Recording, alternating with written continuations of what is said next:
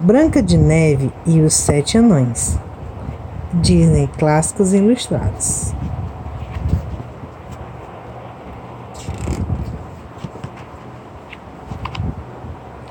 Era uma vez uma linda princesa chamada Branca de Neve.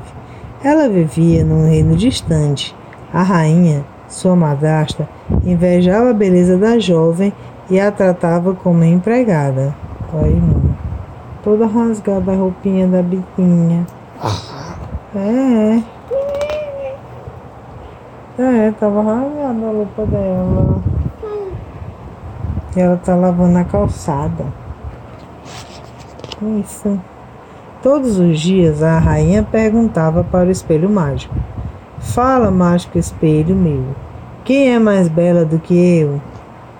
Ao espelho. Ele respondia sempre que a rainha era mais bela.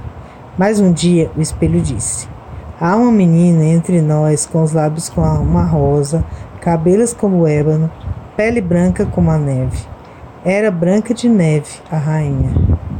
Que, que já não gostava da enteada, ficou ainda mais enciumada quando a princesa conheceu o lindo príncipe.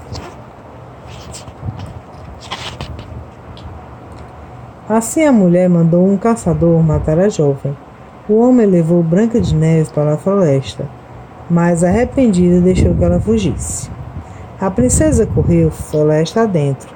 Com pena, os animaizinhos resolveram ajudar e a conduziram até uma casinha no meio do bosque. Oi, mãe.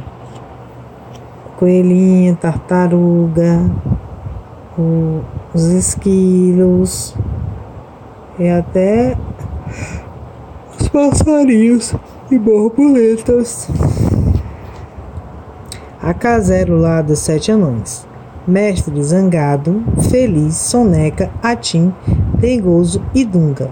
Todo dia, ao voltar do trabalho, eles cantavam: Eu vou, eu vou, pra casa agora eu vou.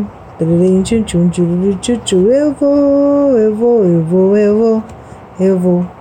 Pra casa agora eu vou. É os sete anões, mãe.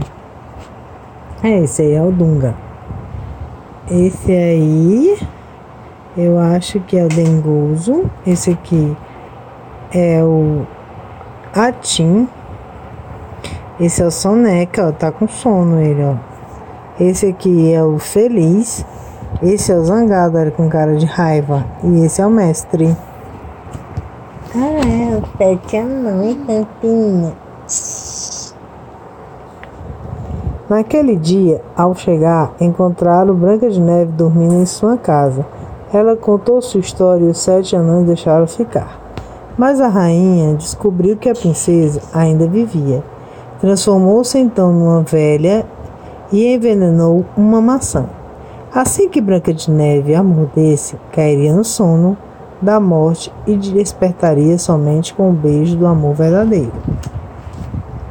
Olha, filha, puxa. Eita, como ela tá feia. Naquela, na manhã seguinte, os anões saíram para o trabalho. Logo depois, uma velha bateu à porta, oferecendo uma maçã que parecia realmente deliciosa.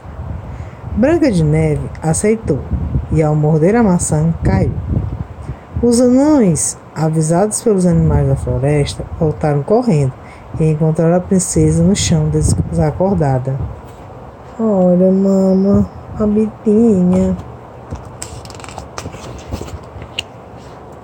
Os anões colocaram Branca de Neve num es, é, esfi, esquife de cristal. E naquela tarde apareceu o príncipe. Ele ficou muito triste ao descobrir que a jovem era sua amada que havia sumido. Como despedida do amor de sua vida, curvou-se e beijou a princesa. Aquele era um beijo de amor verdadeiro e o feitiço foi quebrado. Oh, Totinha. Branca de Neve despertou, agradeceu os anões e partiu com seu amor. Os dois viveram felizes para sempre.